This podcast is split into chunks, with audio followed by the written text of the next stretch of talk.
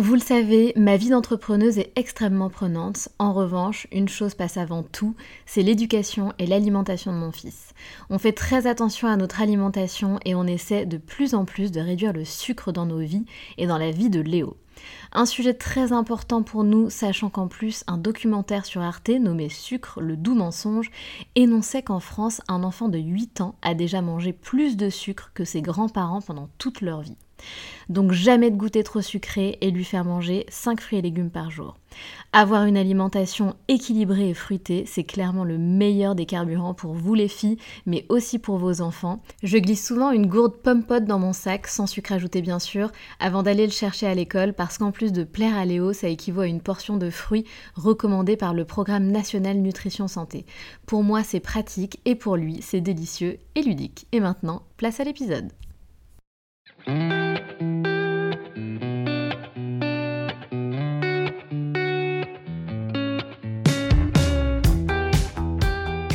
Salut, je suis Sandra et je te souhaite la bienvenue sur le podcast qui va te donner envie de réaliser tes projets et même tes rêves les plus fous.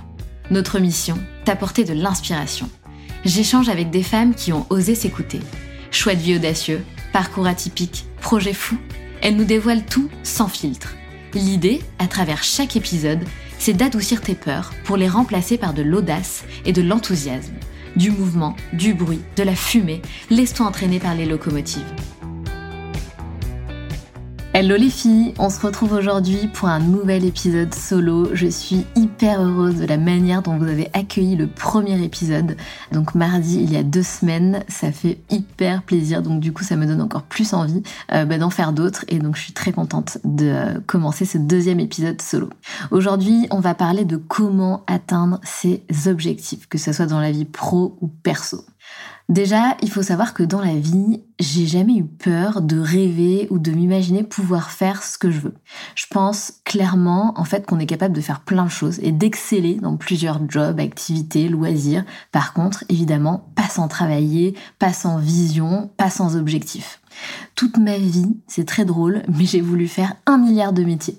Par contre, plus jeune, je m'autorisais pas forcément à penser que je pouvais réaliser, euh, enfin vraiment faire un milliard de métiers. Je pensais vraiment qu'on gardait le même métier, plus ou moins, hein, toute sa vie. C'était vraiment euh, ce qu'on m'avait inculqué aussi, peut-être. Mais je pensais ça. Par contre, je m'autorisais à rêver de, à plein de choses.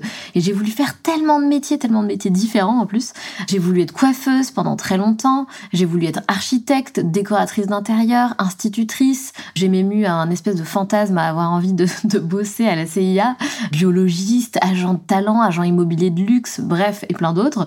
Et j'ai quand même réalisé un de mes rêves, donc que j'ai pas cité là précédemment, mais un truc qui me fascinait, c'était vraiment euh, l'hôtellerie de luxe et l'immobilier de luxe aussi. Ça, me fascinait, l'hôtellerie, ça me fascinait parce que, euh, ouais, il y avait un peu cette sensation, bah, quand t'entres dans un hôtel, c'est vraiment, euh, c'est hyper cosmopolite. T'as des gens qui viennent de partout dans le monde, qui sont tous là pour des raisons différentes, et je trouvais ça incroyable en fait dans un hôtel, cette dynamique qu'il y a, les, différentes cultures que tu peux y retrouver, la beauté aussi hein, esthétiquement, les, les hôtels, je trouve ça incroyable. Et puis c'est juste un passage dans une vie, c'est pas un endroit dans lequel on habite. Voilà, l'hôtellerie me, fascinait en fait.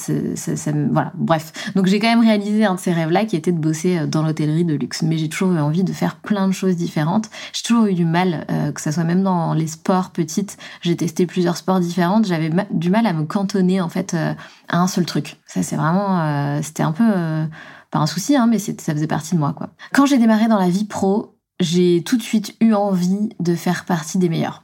J'avais vraiment envie, si vous voulez, de ouais d'être euh, d'être pas la best mais d'atteindre mes objectifs d'être reconnu pour mon travail qu'on reconnaisse que je suis un bon élément qu'on ait réellement besoin de moi je pense aussi et de me sentir utile hein, je pense que c'était ça ça vient aussi de ça.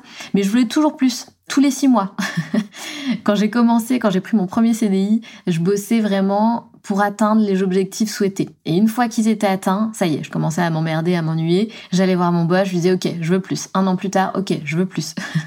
et on me donnait ce que je voulais. En fait, il y a deux choses fondamentales qu'une de mes mentors m'a appris du coup lorsque j'ai pris ce, premier job, ce premier CDI. Elle m'a fait comprendre deux choses qui sont primordiales et que j'ai gardées vraiment en moi toujours.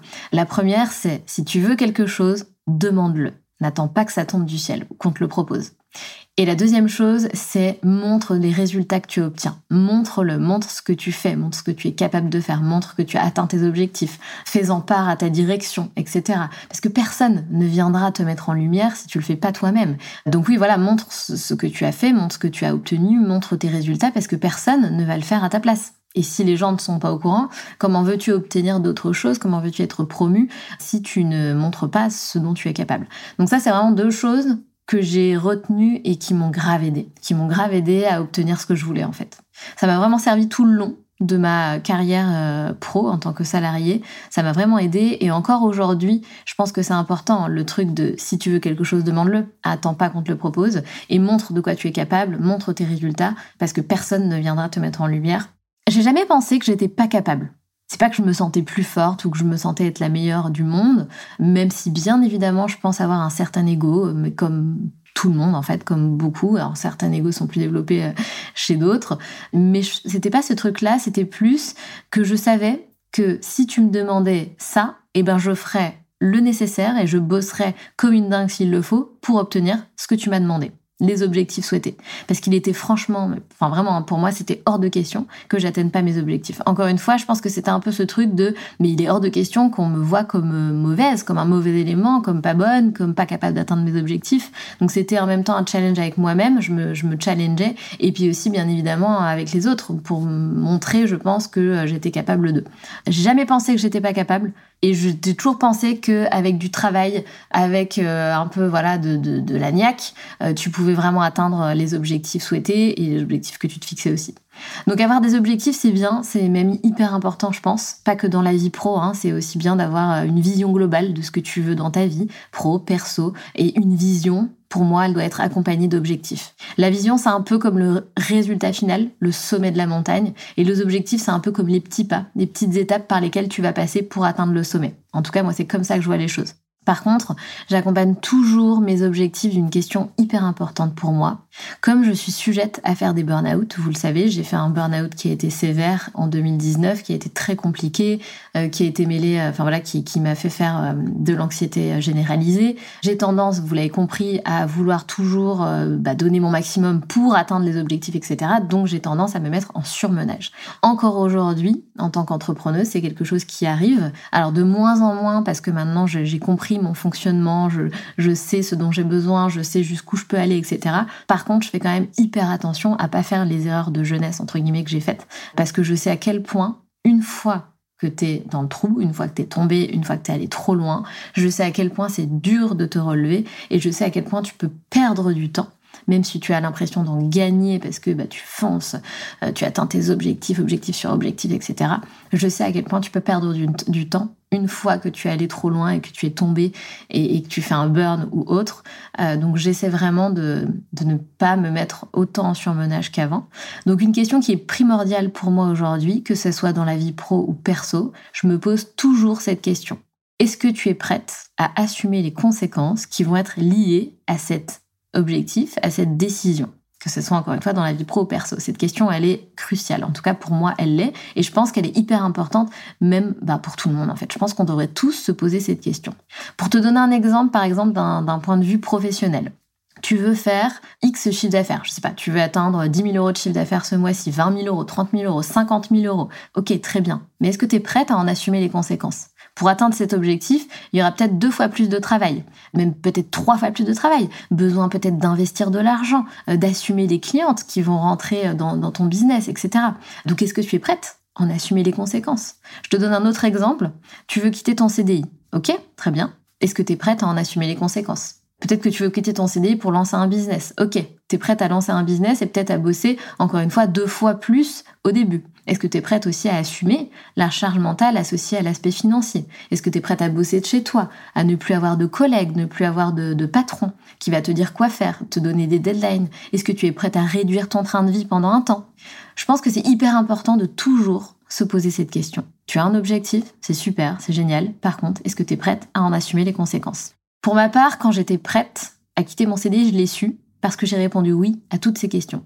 Et en fait, j'avais très très peur de l'aspect financier. J'avais très très peur. Je me, disais, mais attends, mais réduire mon train de vie, mon confort de vie, etc., ça va être compliqué. Je sais pas si je suis capable de ça et si j'en ai envie. Et en fait, une fois que tu sauté le pas, en tout cas c'était le cas pour moi, je me suis vraiment rendu compte d'un truc. C'est qu'on s'en fout de réduire son train de vie quand on passe maintenant 7 jours sur 7 à kiffer sa vie au lieu de 2 jours sur 7. Et ça, a vraiment été game changer.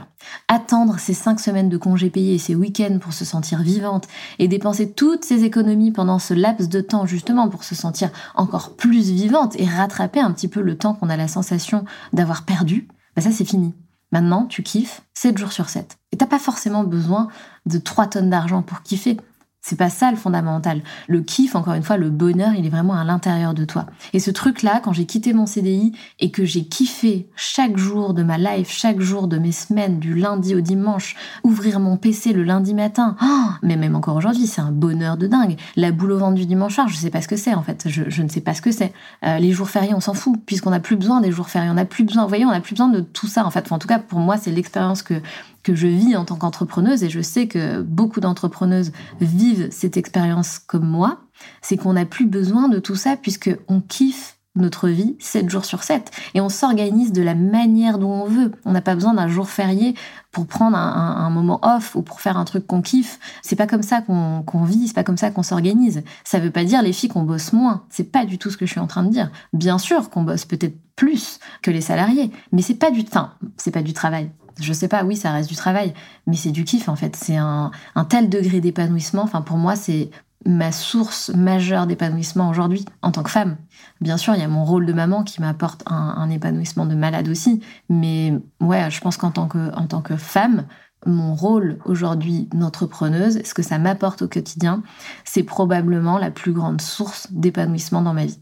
Donc le calcul était vite fait. J'étais prête, comme jamais. J'étais prête à assumer toutes les conséquences qui allaient être du coup liées à cette décision.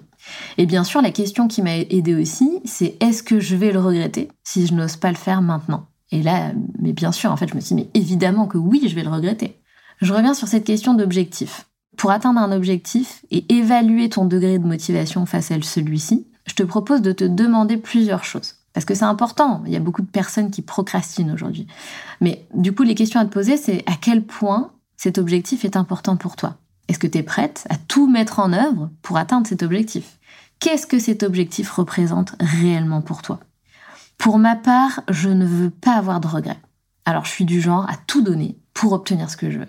Pourquoi ne pas tout donner en fait? Ça sert à quoi d'avoir un objectif si on ne met pas tout en œuvre pour l'atteindre? Un jour la vie elle s'arrête. Alors pourquoi attendre? Et pourquoi ne pas faire le nécessaire pour atteindre cet objectif? Pourquoi tu procrastines aujourd'hui? Est-ce que tu t'es demandé pourquoi est-ce que tu procrastines? Est-ce que tu penses ne pas en être capable? Est-ce que tu penses que c'est une perte de temps d'essayer parce que justement tu ne penses ne pas en être capable? Est-ce que tu penses que ça va te demander trop d'efforts? Et pourquoi est-ce que tu veux pas faire ces efforts-là? Pourquoi est-ce que tu penses que ça te demande trop d'efforts pour atteindre cet objectif que tu veux tant, si c'est vraiment quelque chose que tu veux autant? Et c'est là où je veux insister sur un truc, c'est qu'il y a peut-être un souci avec ta motivation, elle est peut-être tout simplement pas assez forte. Le projet est peut-être pas le bon. L'objectif n'est peut-être pas le bon. Il y a plein de possibilités, mais c'est quelque chose à se demander. Souvent, j'imagine aussi dans ma tête. Tu peux aussi la faire sur papier. Je vais essayer un peu de te décrire ça, c'est assez simple, parce qu'il y a aussi beaucoup de peurs hein, qui sont associées euh, à nos objectifs, etc. Donc c'est de t'imaginer un peu la courbe de la peur, donc la courbe de la peur euh, qui est une courbe qui va descendre, et la courbe de la motivation qui va donc croiser la courbe de la peur, et qui est une courbe qui est censée augmenter. Face à un projet, la courbe de motivation, c'est comme ça que je le vois en tout cas, elle est censée augmenter. Et la courbe des peurs est censée descendre, puisque plus ta motivation est forte, plus elle va cacher, diminuer, atténuer les peurs. Quand la motivation devient très forte, les peurs sont atténuées. Du moins, moi, c'est comme ça que je le vois, et je m'imagine souvent ces deux courbes dans, dans ma tête, et je me dis, ok, si tes peurs sont trop présentes, si elles prennent encore trop de place, si tu les laisses en fait, c'est ça aussi. Si tu les laisses prendre encore trop de place, c'est que c'est pas assez viscéral pour toi. Parce que quand ta motivation, elle est viscérale, elle est ultra forte, bon, bah finalement, ça vient écraser ces peurs, ça vient prendre le dessus sur les peurs. Pour atteindre mes objectifs, je me fixe toujours trois objectifs. Ça, c'est très connu, la méthode des trois objectifs. Petit, moyen, élevé. Je te donne un exemple. T'es freelance, t'as besoin d'avoir des clientes chaque mois et tu viens de commencer. Ton petit objectif, ça peut être d'avoir une cliente ce mois-ci. Le moyen, ça peut être d'avoir trois clientes. Et ton gros objectif, ça peut être d'avoir cinq clientes. J'aime bien cette technique pour débuter. Et en même temps, depuis quelques temps, je suis partagée. Je trouve en fait que cette technique, elle incite pas à se challenger. Par contre, elle est très bien pour garder le cap et ne pas se démoraliser. Parce que surtout au début, et même dans la vie, hein, il est probable qu'on se fixe des objectifs trop élevés. Et souvent, ça peut être extrêmement démoralisant si on n'atteint pas cet objectif. Et c'est pas bon pour la suite. Et du coup, le fait de se fixer trois objectifs, dont un petit objectif et un moyen, ça nous donne plus de chances d'atteindre nos objectifs, voire même quasiment 100% de chances d'atteindre nos objectifs. Parce que finalement, le petit objectif, ça doit être pour toi un objectif qui est obligatoirement atteignable. Tu es sûr et certaine à 100% que cet objectif, il est pratiquement déjà réalisé en fait. Donc finalement, tu vas te concentrer sur l'objectif moyen. Puisque naturellement, en tout cas, moi, c'est comme ça que je fonctionne, c'est comme ça que j'ai fonctionné. Naturellement, je me dirigeais vers l'objectif moyen. Et je trouve que finalement, en utilisant cette technique, bah, je me fixais des objectifs qui n'étaient pas assez élevés, puisque du coup, je n'associais pas les actions nécessaires pour atteindre le gros objectif, pour me focaliser uniquement sur le gros objectif. Et j'étais plutôt sur le moyen. Du coup, j'associais les actions, je faisais les actions nécessaires pour atteindre l'objectif moyen que j'atteignais, mais du coup, je n'allais pas chercher le gros, à atteindre le gros objectif. Voilà, donc je pense que naturellement, je pense. On se focus sur euh, le, middle, l'objectif moyen, plutôt que sur vraiment le, gros objectif, le big objectif, parce que ça peut nous faire peur aussi de nous dire, ok, atteindre le gros objectif, ça fait peur. Naturellement, ça peut faire peur. Du coup, j'ai décidé de me détacher un peu de cette technique. Alors, je vous recommande de tester. Hein. Il faut tester toutes les techniques, il faut tester les méthodes, il faut voir ce qui vous plaît le plus, ce qui vous correspond le mieux, tester tout. Je vais essayer une autre technique qui est plutôt de me dire, maintenant, ça fait deux ans que j'ai du recul. Ça fait deux ans que j'ai lancé mon business. Donc je sais que je peux me fixer, enfin en tout cas je peux essayer de me fixer un seul objectif et me focus et me dédier entièrement à cet objectif. Une méthode que je recommande aussi les filles et que j'utilise depuis maintenant trois ans, c'est la visualisation. C'est une méthode qui pour moi est hyper importante et doit t'accompagner tout le temps. Dans ta vie, pro, perso, encore une fois, dans ta vie globalement. Mais depuis trois ans, c'est une méthode que j'utilise. Je pense que je ne l'utilise pas à son maximum. Parce que, encore une fois, je pense qu'il faut s'autoriser à rêver hyper grand.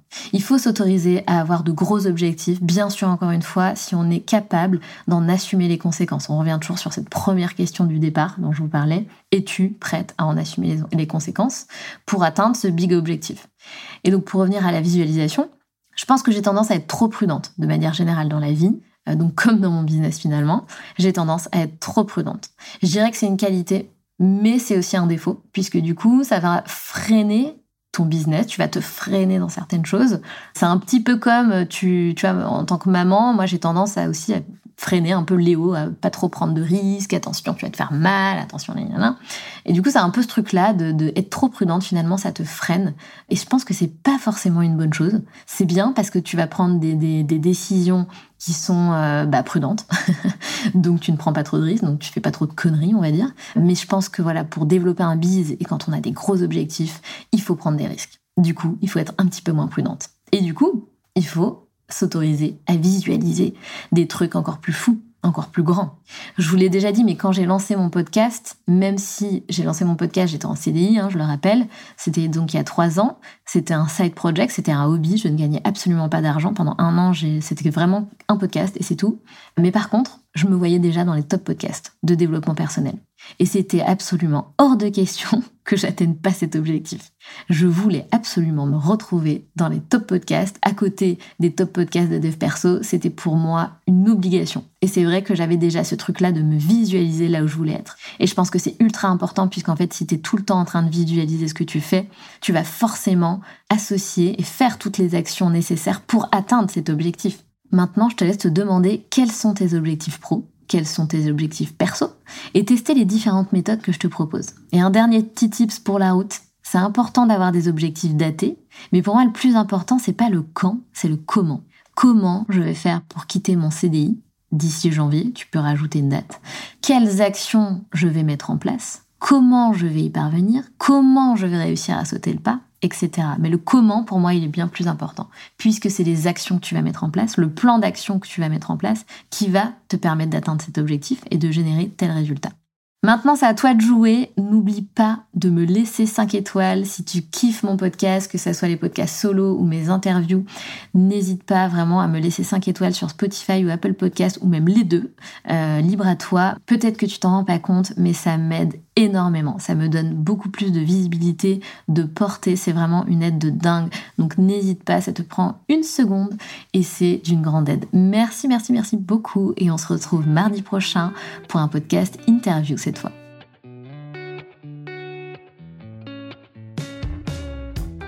C'est la fin de cet épisode et j'espère qu'il t'a plu. Si tu as envie de laisser 5 étoiles sur Apple Podcast ou Spotify, surtout n'hésite pas. Merci pour ta fidélité et on se retrouve mardi prochain pour un nouvel épisode. Pense à rejoindre la communauté Les Locomotives sur Instagram pour toujours plus d'inspiration, de motivation et de good vibes.